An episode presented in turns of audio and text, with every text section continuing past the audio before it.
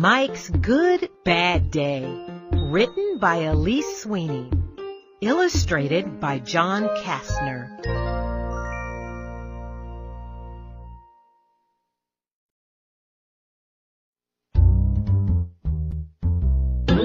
Mike was having a bad day. At breakfast, he tripped over Tiger's bowl.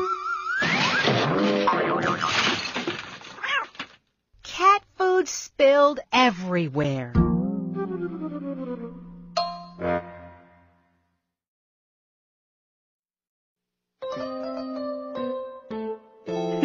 I'll clean up, clumsy, teased his older sister.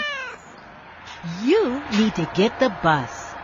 Thanks, called Mike.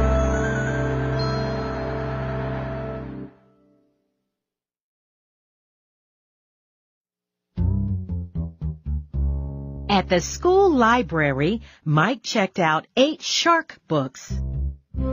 Thump, thump, fell the books. He couldn't carry them all.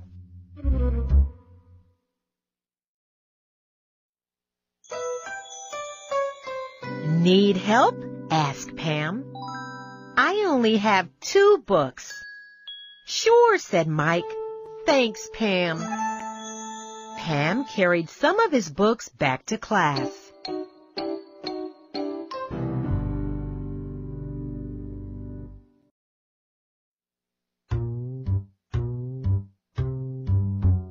Time to frost cookies for the fall festival this afternoon, said Ms. Platt. Take out your frosting. Uh-oh, said Mike. My frosting is at home.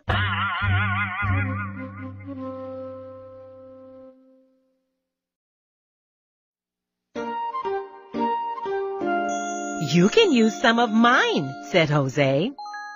I have a lot. Mike smiled. Thanks, Jose.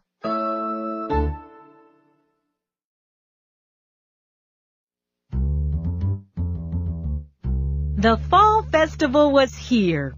Mike was carving a pumpkin when splash! His elbow bumped his orange punch.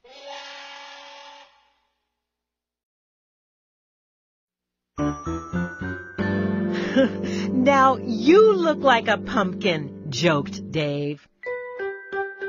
I'll get my soccer shirt, Dave said. You can wear it. Great, said Mike. Thanks, Dave.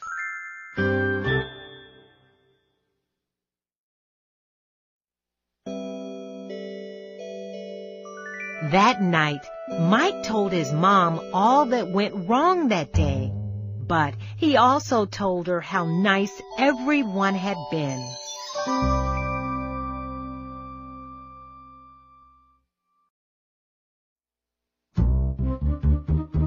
Just then, Mike heard a crash. His sister tripped over Tiger's bowl. Need help, clumsy? laughed Mike as he came down the stairs. Thanks, said his sleepy sister.